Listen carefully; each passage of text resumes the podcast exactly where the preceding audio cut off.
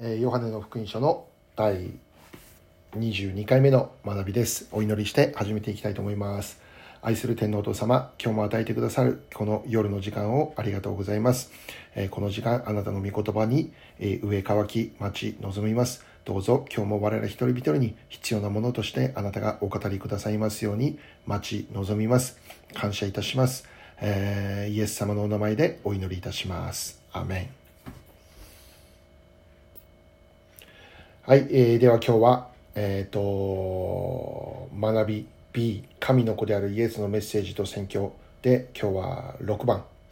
えーベテ、ベテスダの池での病人の癒し、ベテスダという池があるんですね。そこの池で起こった出来事。ヨハネの5章の1節から18節というところで、えー学んでいくんですけども、今日はですね、括弧1番の1節から9節までというところで、学んでいきたいと思いますので、えー今日はとりあえず1節から9節まで読みたいと思います。ヨハネの5章の1節から9節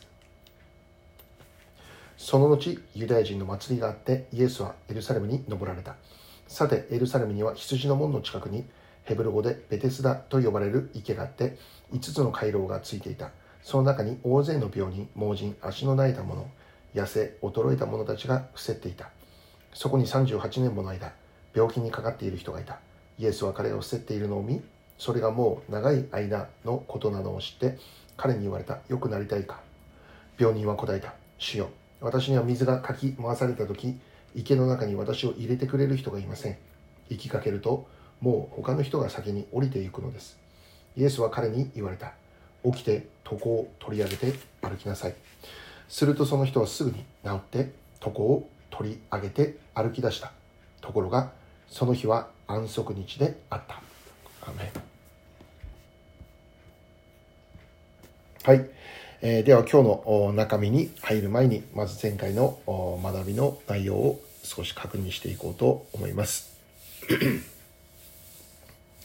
えー前回の学びは第二の印ということで、えー見ることができました。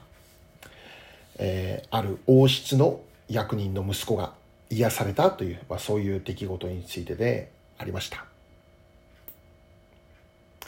でまずはじめに確認をしたことはあこのガリレアの、えー人々はイエス様を歓迎したけどユダヤの人々はイエス様をお尊ばなかったということだったんですね。でこの内容からこの幼子のような心を持って生きることの重要性ということで、え確認をすることができました。知識は人を高ぶらせるとありますけども、えユダヤ人たちの多くは彼らが誇っていた、えその知識によって、え結果的に、神の送られた一人子彼らが待ち望んでいたにもかかわらずにその送られてきたイエス・キリストを見ることができなくなってしまったということでしたね。その一方で、まあ、ガリラヤの人々はイエス様を見て喜ぶ、まあ、彼らの中には本当にこの、えー幼子のようなあそういう心がああったということでしたね。で神様が言われていたことイエス様が言われていたことはマタイの福音書にあった、えー神様は知識のあるものそういうものにはあこの隠すというふうにありましたけどもねそして、えー幼子に、ご自身を表されたというふうにありましたはい。幼子のような信仰というものを私たちが求めることが大切だということでしたね。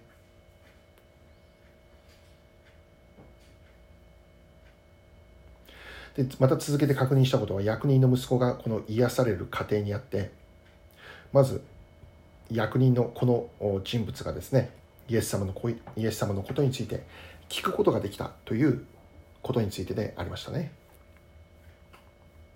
イエス様について聞くということがなかったならばまたイエス様がこの町に来られたよということをもう情報として知っていなかったのならば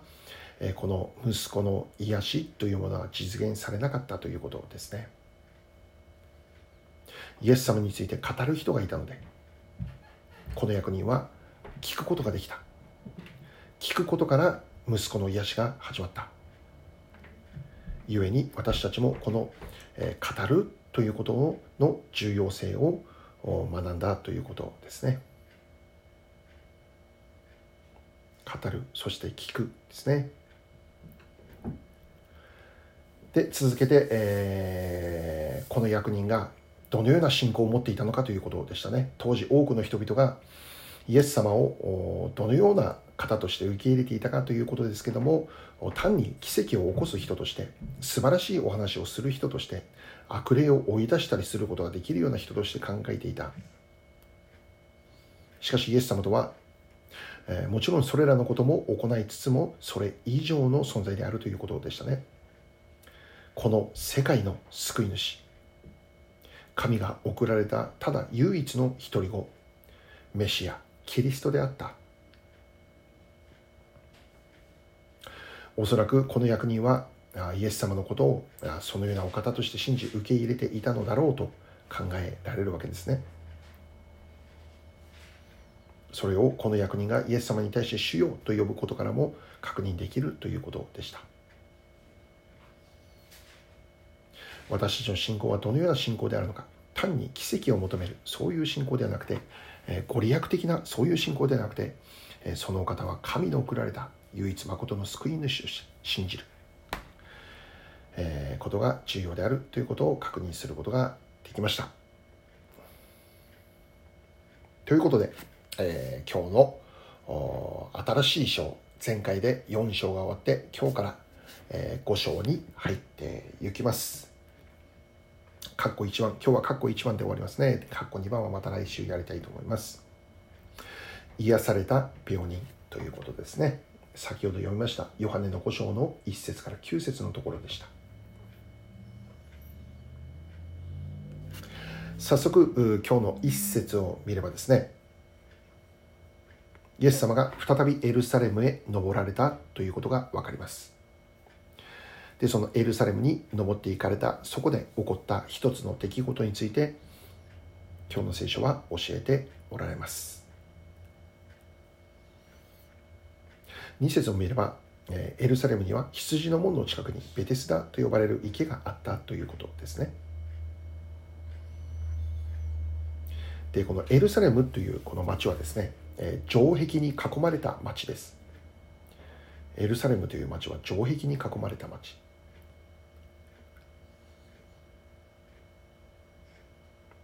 でそこにはこのエルサレムへ出入りすることのできる門があったんですけどいくつかあるんですね、まあ、12かな？12の門があるんですけどその一つにこの羊の門と呼ばれる門があってその羊の門と呼ばれるその門の場所にはベテスダと呼ばれる池があったんですね。ベテスダと呼ばれる池があった。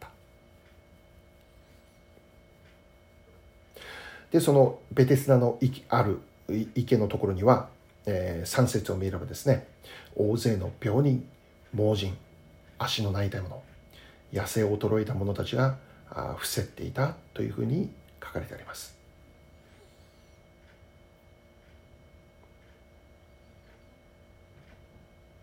まあもうそういう人々が集まるような場所だったわけですね。じゃあなぜこのように多くのそういう病にいるような人々が、えー、集まってきたのかということなんですけどで今日読んだ聖書を見れば3節ですね3節の次が4節がなくて5節になってるんですね。えー、皆さんの聖書どうですかね、えー、新海訳ではそうなってるんですけど3節の次が5節になってるんですね。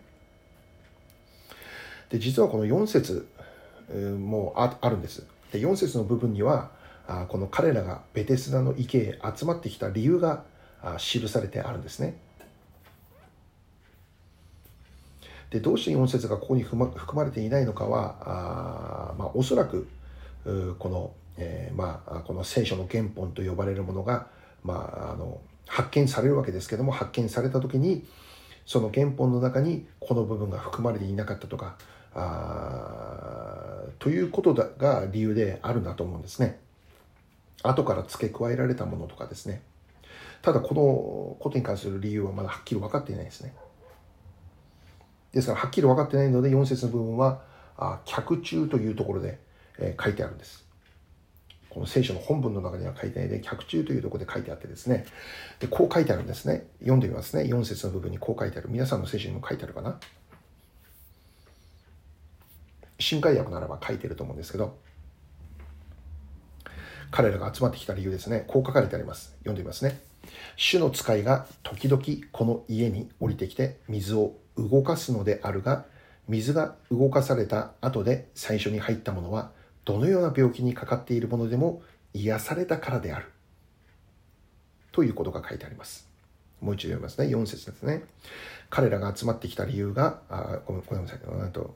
うん、もう一度4節主の使いが時々この池に降りてきて、このペテスタの池に主の使いが、水使い、天使が降りてくるんですね。で、天使が降りてきて、その池の水を動かすんだって。で、その水が動かされた時に、えー、その動かされたのを見て最初に入ったもの、その池の中に最初に入ったものが、どんな病気にかかっているものでも癒されたというふうに、えー、あるんです。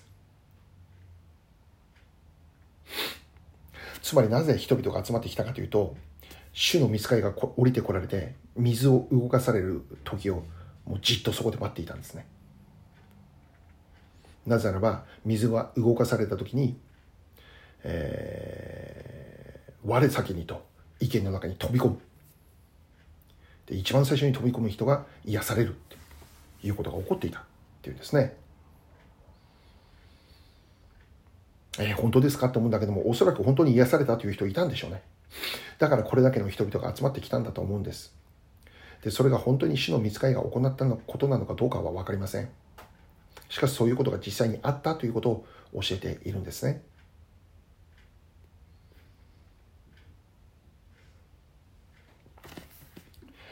はい、続いて5節を見ればまあ、そこに多くの人々いたんですけどその池のほとりには多くの人々がいたんですけどでここである一人の人物に注目するんですね。まるでこの一人の人にスポットライトが当てられたかのようにイエス様はたくさんいる中でこの一人の人物に注目するということです。でこの注目された人物について5節ではこう書いてますね。38年もの間病気にかかっていた人。38年間ずっと病気で苦しんでいた人病に伏していた人38年というふうに教えています、まあ、どのような病気であるのかは分かりません。しかし38年もの間あある病にかかっていて、えー、この癒しを求めてね、え、ベテスナの池へ来ていたということですね。しかし残念なことに、まあ、これだけの長い間この人は池に入ることができずにいました。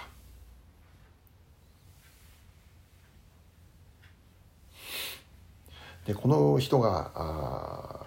まあ、背景がもうこれ以上のことが書いてないんで分かんないんですね、えー、通っていたのかね、まあ、通っていたということならば、まあ、誰かに連れてこられたということでしょうね。いやもしくはもうずっとそこに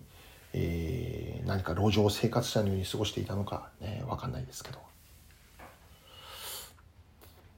まあ寒さもあったりするのでおそらく誰かが連れてきてくれていたということだと思うんですね。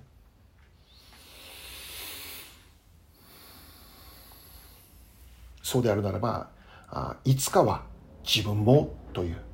思いの中で、えー、まあ38年間彼は通い続けていたんじゃないかと思うんですね。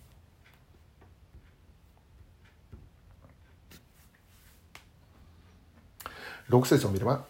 イエス様がこの人物に一つ問いかけます。何を言うんでしょう ?6 節よくなりたいか。イエス様がこの人物病で38年伏していたこの人物に問いかけるんですよくなりたいか。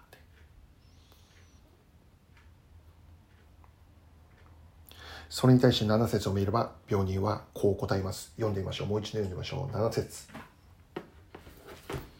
病人は答えた。主よ私には水がかき回された時池の中に私を入れてくれる人がいません。行きかけるともう他の人が先に降りていくのです。はい。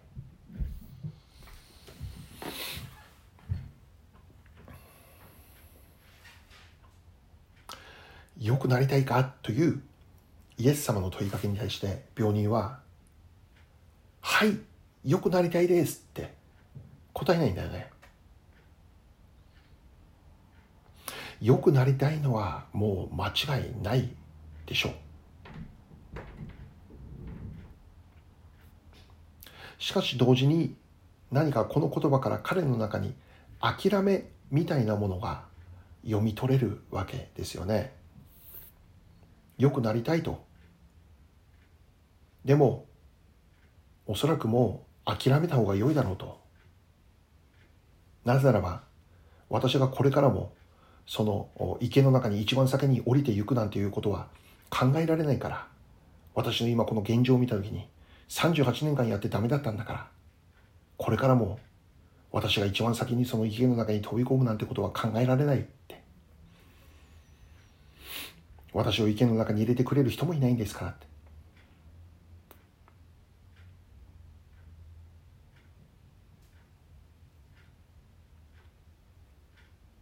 まあ私たちも同じ立場になると当然こういうふうになってしまうんではないかって思うんです。はい、癒されたい、良くなりたいですとはなかなかもう言えなくなってしまうってね。なぜなら38年も癒されなかったんですから。これ以上希望を持つことは難しくなっていたのかもしれない。とりあえずここにはいるけど諦めた方が良さそうだって考えていたのかもしれない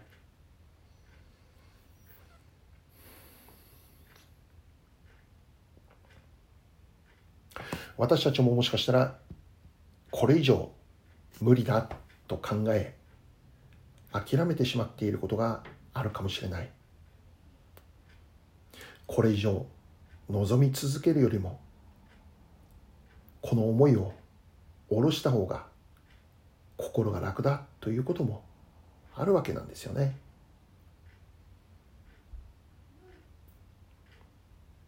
創世記の中にアブラハムのお話が記録されてあるんですけどアブラハムという人物のお話ですね。で彼はま信仰の父というふうに呼ばれている、まあ、ユダヤ人から大変尊敬されている、えー、イスラエルの祖先ですよね。しかしそのようなアブラハムも一時期このような思いになってしまったことがあったんですね。アブラハムアブラハムにはサラという妻がいて、えー、2人は結婚していたんだけど子供ができなかった。しかしある時神様から一人の男の子が与えられるって約束されたんですよね。しかしその約束を受けても一向に成就される気配はない。日に日に年を取っていくばかり。もう子供なんて産むことのできる年齢は過ぎてしまっているそこでアブラハムはこう言われたんです私の家の跡取りは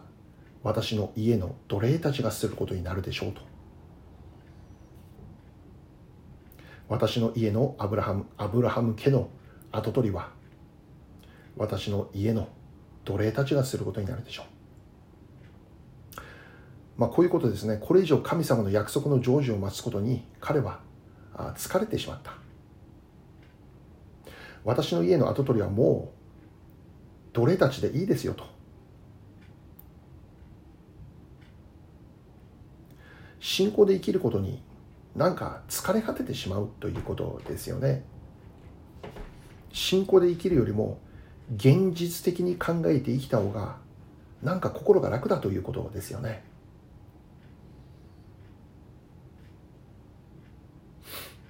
皆さんもそう思える時ありますかね？信仰で生きるっていうことは、まあ、人間的に考えれば簡単なことばかりではないと思うんですね。信じ続けていくということに疲れ果ててしまうということもあるわけなんですよね。まあ、例えば一つ例を挙げれば日本の中になかなか神様を信じる民たちが起こされない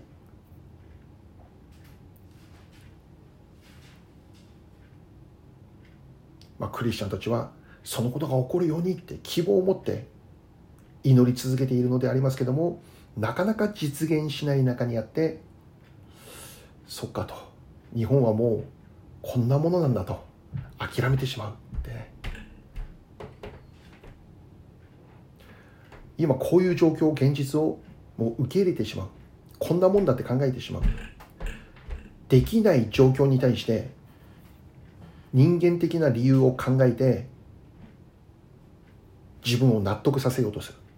これでいいんだと。こんなもんなんだと。でこの病人はまさしくそういう状況にあったと言えます。よくなりたいよと。でももう無理だろうと。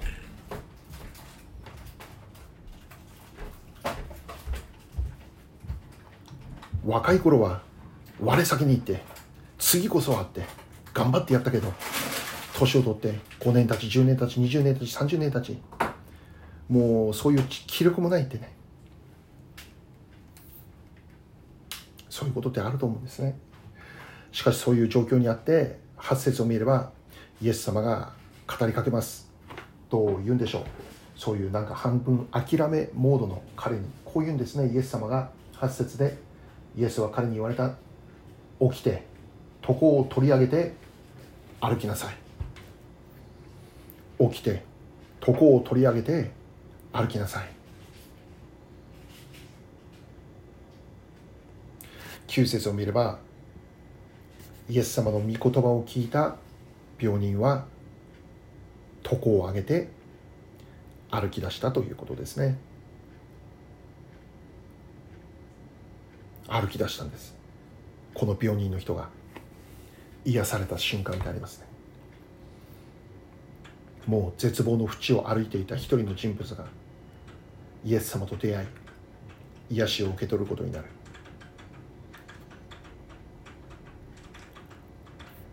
自分で立ち上がって歩くことができるなんていうことできなかったんです。だから池の中に入ることできなかったんです彼は。38年間それが続いたんです。しかしようやく自分の足で立ち上がって歩くことができるという奇跡が起こったんですね。彼を苦しめていた38年間苦しめていた病から解放された時でありました。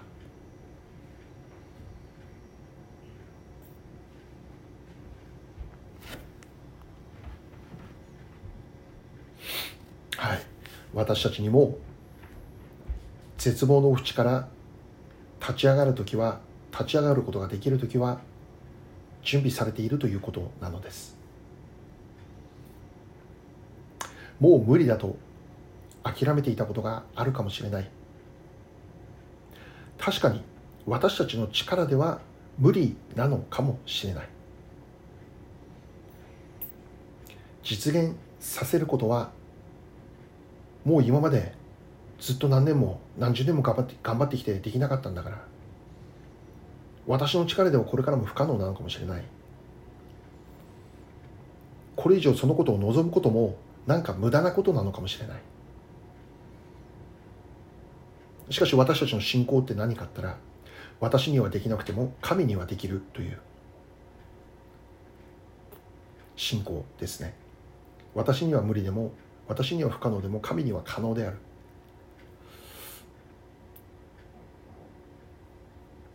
そのお方は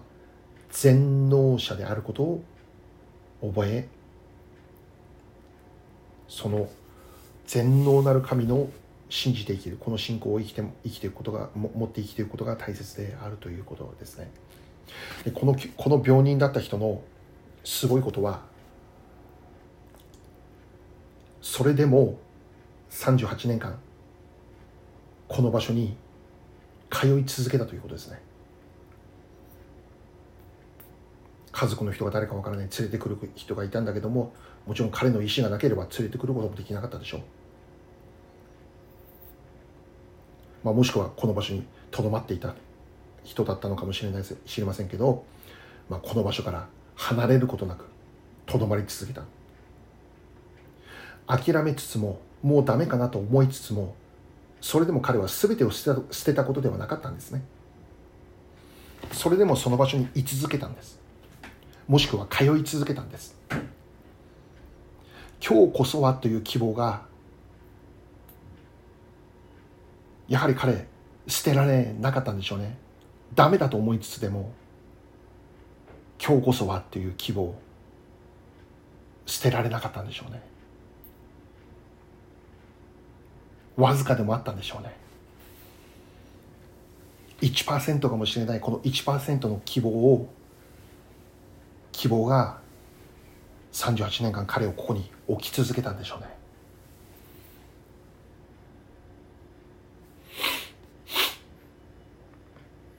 私たちももうわずかな肝でもよいからし種ほどの小さな信仰でもよい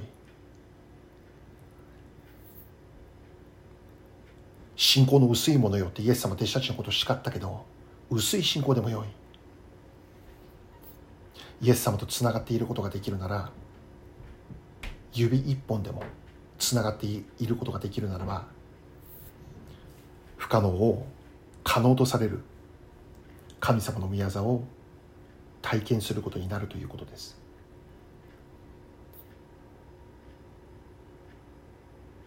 今すぐには何も起こらないかもしれない。もう少し時間が必要かもしれない。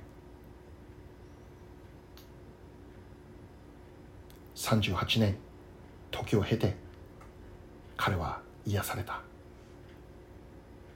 神様の時というものは必ず準備されている。疲れててもいい倒れてしまいそうでもいい。しかし1%でも癒されるかもしれない。この希望を持って解決されるかもしれない解放されるかもしれないそういう希望を持って生きていくイエス様とつながっていく。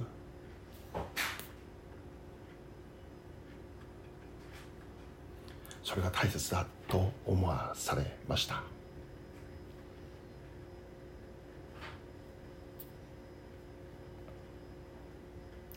またもう一つ、えー、この内容から、えー、確認したいんですけど、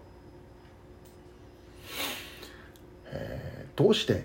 この一人の病人に注目が集まったのかあ注目されたのかということですね。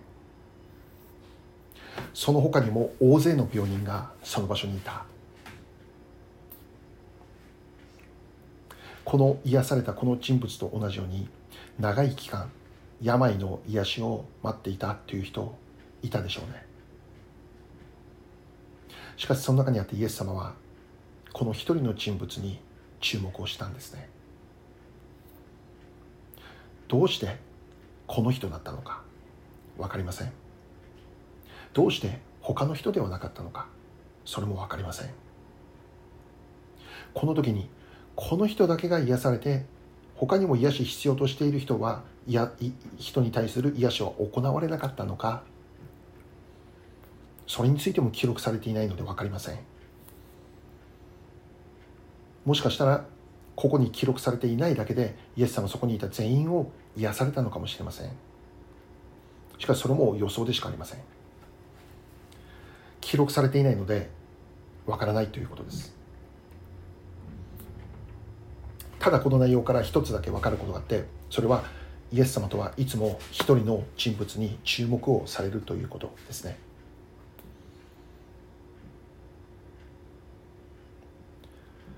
その他大勢ではなく一人の人物を見られるお方。しかもその人物というのはイエス様が注目したその人物というのは特別に信仰が素晴らしかった素晴らしかったからとか良い行いのできる人であったからとかあっと驚くような働きをしていたからだとかその他大勢いる中でも最もなんか貧しそうで最もなんか辛そうでということでもなかったと思う。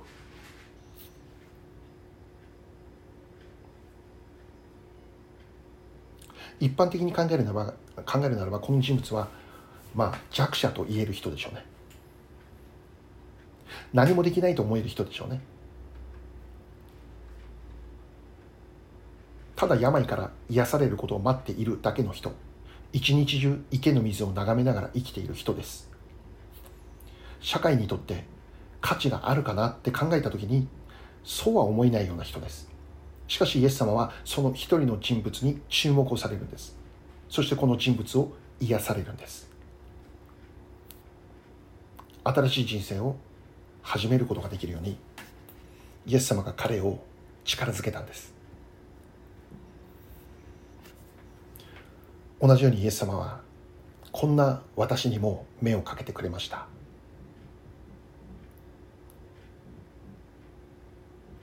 他にも世界にはたくさんの人がいるにもかかわらずに私なんかよりももっと素晴らしそうでもっと価値がありそうでもっと立派そうで何でもできるような優れた才能を持っている人なんかいくらでもいるのに。神様の栄光のため神様の働きのためにもっと役に立てそうな人っていくらでもいるのに。私でなくてももっと信仰的に素晴らしい人たくさんいるのに。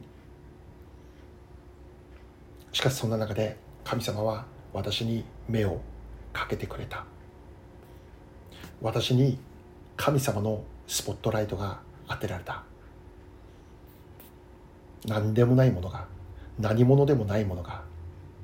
弱くて鳥に足りないものがイエス様と出会い神様を信じる信仰によって新しい人生を立ち上がって歩き始めることになったということですね。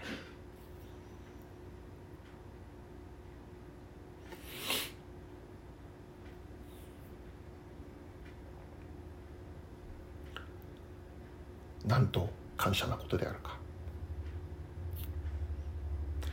でこのベテスダの池のベテスダという言葉には慈しみという意味が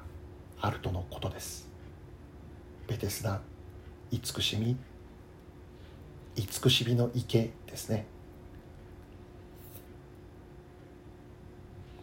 神様の慈しみは他の誰かにではなくて私に注がれた。そしてそれは皆様一人一人に注がれた。神様の慈しみによって私たちは新しい人生を歩み始めることができるようになったのです、まあ、これから聖書を読み進めていけば後で分かることですけどこの癒された人物には罪があったということが分かります。どういう罪だったのかも分かりませんけどとにかく罪があったんですよね。神様の慈しみと恵みによって新しい人生を歩み始めたこの人物は文字通り新しい人生をこれから歩んでいくことです。罪から義へ。暗闇から光へ。死から命へ。新しい人生です。足りなかったと思われていたものが神様の慈しみによって足りるものへと変えられた。劣等感とか自己嫌悪にいたものが神様の慈しみによって感謝と喜びを持てるものへと変えられた。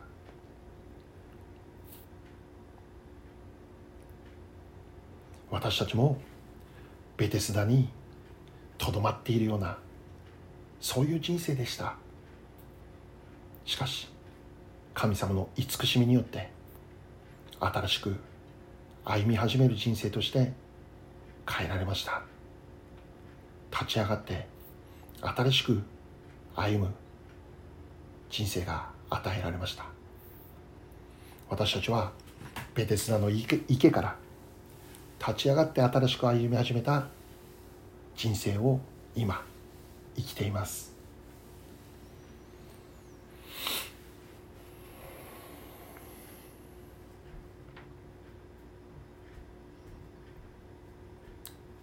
この神様の慈しみ慈しみ深きいてね賛美歌があるけどね。いつも慈しみ深き神様によって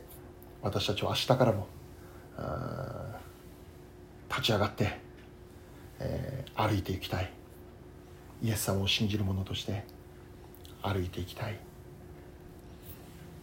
もしまだイエス様と出会っていない方がいるならば本当にベテスタで、えー、イエス様と出会ったこの38年間病で苦しんだこの人物のようにイエス様と出会うことができる。そして全ての暗闇から解放されて新しく立ち上がり歩き始める祝福の人生と導かれることをただただ願っているのであります。こんな私も救われました。皆様にも同じ恵みと祝福が間違いなく 神様によって与えられることを信じています。今日はこれで終わります。お祈りいたします。愛する天の父なる神様。今日も与えてくださる祝福の御言葉に心から感謝いたします。38年間病に伏して、えー、本当に、えー、もう絶望といえるそういう人生を生きていた一人の人物の話からたくさんの恵み祝福が与えられたことを心から感謝いたします。私たちの人生にも難しいことがあるし辛いことがあるしもうこれからどうしていいかわからないと言えるような弱さを覚えるそういう状況に置かれることがありますけども一筋の希望イエス・キリストあなたをしっかりと握ってあ信仰は弱いかもしれない薄いものかもしれない足りないものかもしれない。しかしあ最後まで本当に弱い信仰にあってもしがみついていくことができる祝福を与えてくださいますように。38年間それでも通い続けたこの男のように私たちも毎日毎日イエス様のところに行くことのできる祝福を与えてください。イエス様と一緒に生きる祝福を与えてください。神様の慈しみによってまた明日から生きれるように力を与えてください。ハレルヤ主を感謝します。栄光主にお捧げして尊き主イエス様のお名前でお祈り申し上げます。アーメン。はい、えー、今日の学びはここまでとなります。ではまた来週、えー、この続き、えー、5章を学んでいこうと思います。お疲れ様でした。ハレルヤ感謝します。